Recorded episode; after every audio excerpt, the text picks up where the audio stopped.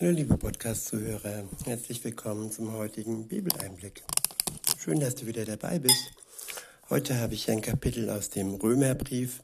Es ist das Kapitel 12. Ich verwende die Übersetzung Neue Genfer. Der erste Abschnitt ist überschrieben mit die angemessene Antwort auf Gottes Erbarmen. Ab Vers 1 steht, ich habe euch vor Augen geführt, Geschwister, wie groß Gottes Erbarmen ist.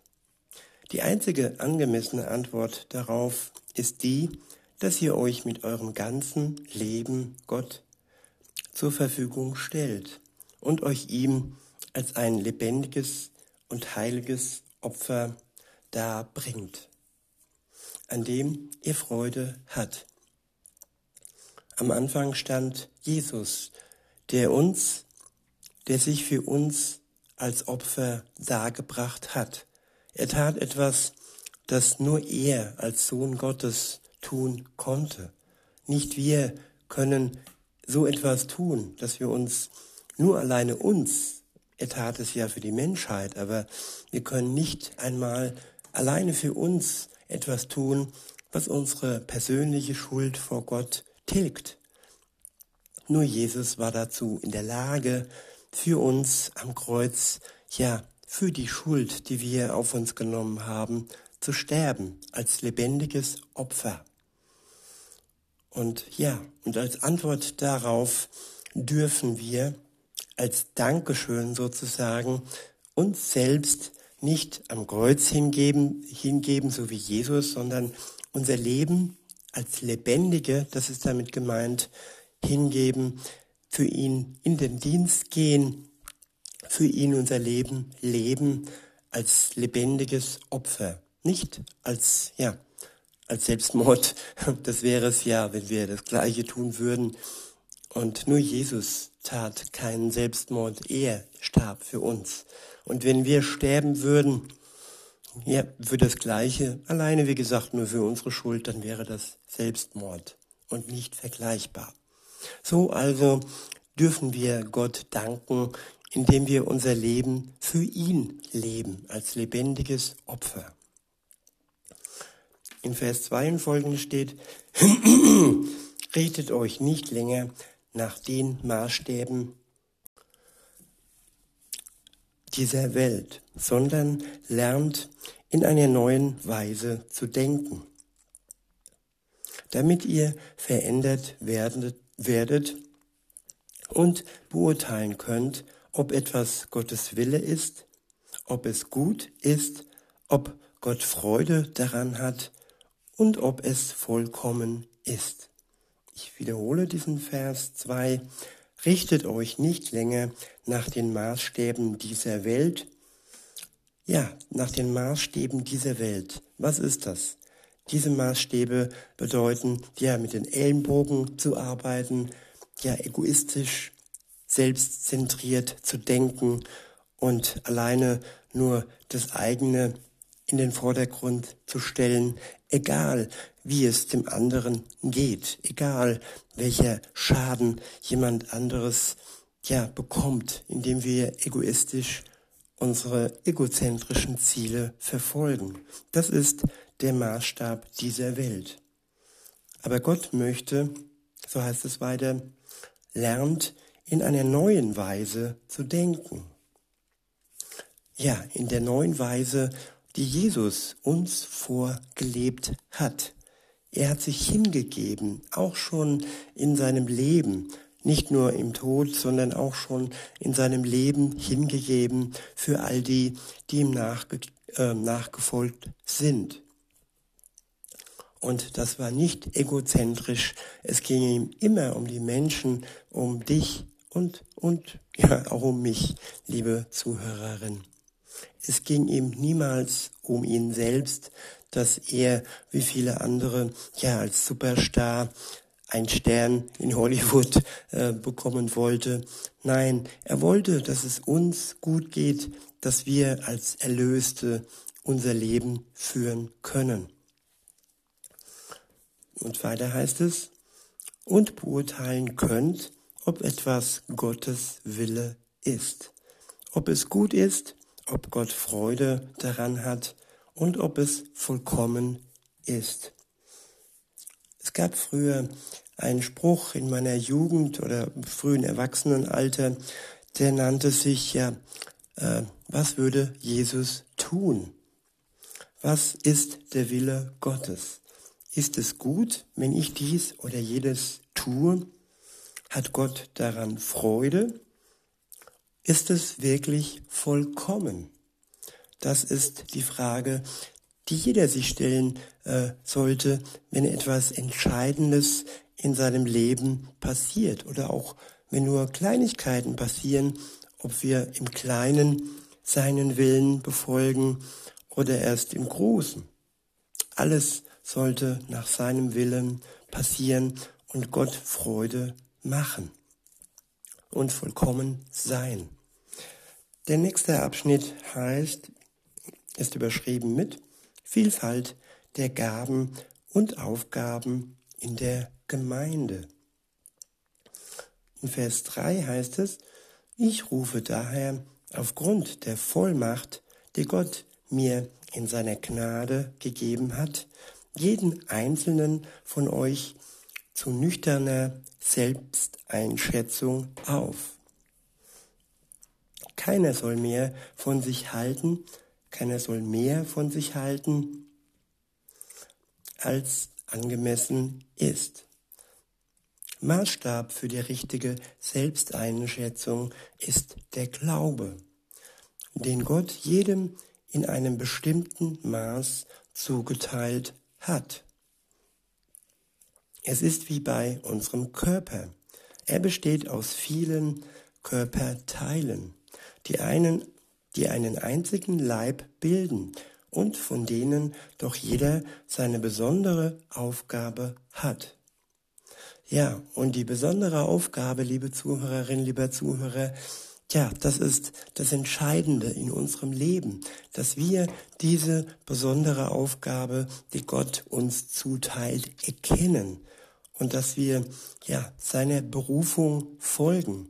Er ruft uns zu ganz speziellen Dingen auf und das ist bei jedem anders. Der eine macht wie ich einen Podcast, der andere fühlt sich von ihm berufen, in, eines, in ein fernes Land zu reisen und da seine Botschaft weiterzugeben. Oder ein anderer wiederum fühlt sich als Diakon berufen, dass er in einer Gemeinde hilft und seine Fähigkeiten weitergibt. Oder auch als Pastor oder Pfarrer in einer Kirche tätig zu sein, so wie es ihm von Gott gegeben ist. Weiter heißt es, genauso sind wir alle, wie viele und wie unterschiedlich wir auch sein mögen, durch unsere Verbindung mit Christus ein Leib. Und wie die Glieder unseres Körpers sind wir einer auf den anderen angewiesen. Tja, was würde der Kopf tun ohne das Herz? Was würde das Herz ohne den Verstand tun. Es wäre einseitig und es würde Chaos geben. Und ja, wenn wir, wenn wir ganz viele Glieder nicht haben würden, dann wäre es sehr schwer zu leben. Insofern ist es wichtig, dass wir uns gegenseitig da helfen, wo unser ganz spezielles Glied, unsere Aufgabe anderen weiterhelfen kann. In Vers 6 heißt es, denn die Gaben, die Gott uns in seiner Gnade geschenkt hat, sind verschieden. Wenn jemand die Gabe des prophetischen Redens hat, ist es seine Aufgabe, sie in Übereinstimmung mit dem Glauben zu gebrauchen. Ja, und der letzte Teil ist besonders wichtig. In Übereinstimmung mit dem Glauben. Wenn er dies nicht tut, dann ist er ja ein Wahrsager. Dann verdient er vielleicht sein Geld durch seine prophetische, durch seine prophetische Gabe. Aber der Glaube hat nichts mit seiner Gabe zu tun und das wird ja am Ende niemanden helfen. In Vers 7 heißt es, wenn jemand die Gabe hat, einen praktischen Dienst auszuüben, soll er diese Gabe einsetzen. Ja, praktisch, Praktiker, Handwerker, das sind Menschen, die sind genauso wichtig wie die Menschen, die weniger mit ihrer Hand, mit ihrem Handwerk arbeiten, sondern mehr mit dem Verstand und zum Beispiel Architekten oder Mathematiker. Jeder hat seine Aufgabe in der Welt. Und so ist es auch in der Gemeinde. Der eine kann gut zuhören, ist ein guter Seelsorger und der andere hilft beim Renovieren und so, wie er es kann. Wer kann, der kann. In Vers 8 heißt es, wenn jemand die Gabe der Seelsorge hat, soll er anderen seelsorgerlich helfen. Wer andere materiell unterstützt, soll es uneigennützig tun. Wer für andere Verantwortung trägt, soll es nicht an der nötigen Hingabe fehlen lassen. Wer sich um die, wer sich um die kümmert, die in Not sind, soll es mit fröhlichem Herzen tun. Der nächste Abschnitt ist überschrieben mit das Leben in der Gemeinde, das Verhalten gegenüber Nichtchristen. In Vers 9 steht, die Liebe soll echt sein. Die Liebe soll echt sein, nicht geheuchelt. Verabscheut das Böse, haltet euch unbeirrbar an das Gute.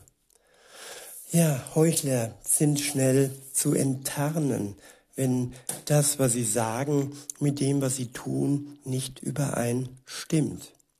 Insofern soll unsere Liebe echt sein und nicht geheuchelt. Und all das Böse, das wir vor unserem Glauben so gelebt haben, das sollen wir ab dem Zeitpunkt, wo wir an Jesus glauben, verabscheuen und uns unbeirrbar an das Gute halten. Und was gut ist, das erkennen wir durch das Beispiel Jesu und durch das Wort Gottes mehr und mehr. In Vers 10 heißt es, lasst im Umgang miteinander Herzlichkeit und geschwisterliche Liebe zum Ausdruck kommen. Ja, Herzlichkeit, das sind Anzeichen der Liebe. Und das sind ja Eigenschaften, die wiederum Nichtchristen zu Jesus führen können. Durch eine oder mehrere herzliche Gesten erkennen sie, dass bei uns in unserem Leben ja die Liebe Gottes am Wirken ist. Und die äh, Liebe zum Ausdruck kommt.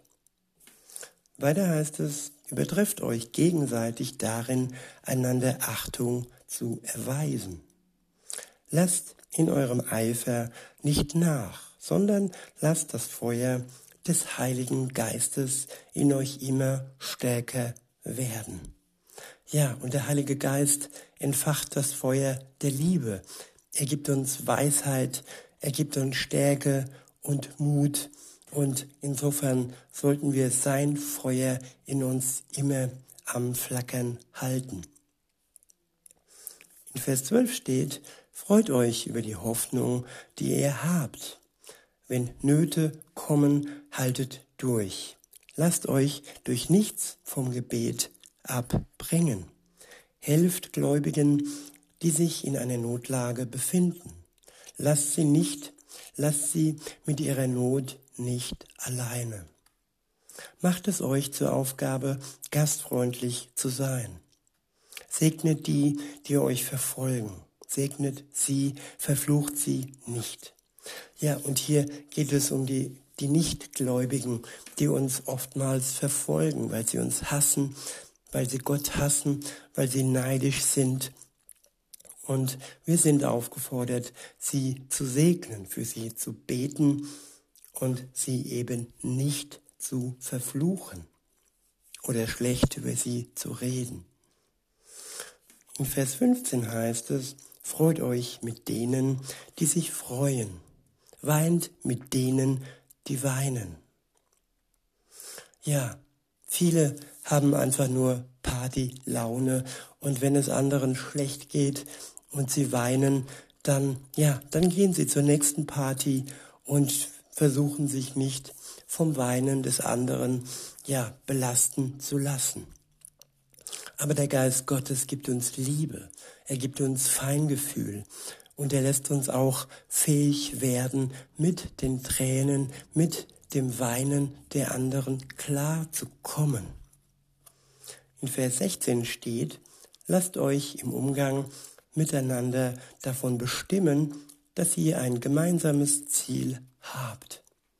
Ja, viele streiten um Kleinigkeiten und vergessen oftmals das Ziel, dass Jesus Christus wiederkommt und dass wir bis dahin, dass wir bis dahin ganz vielen Menschen seine Botschaft nahebringen dürfen.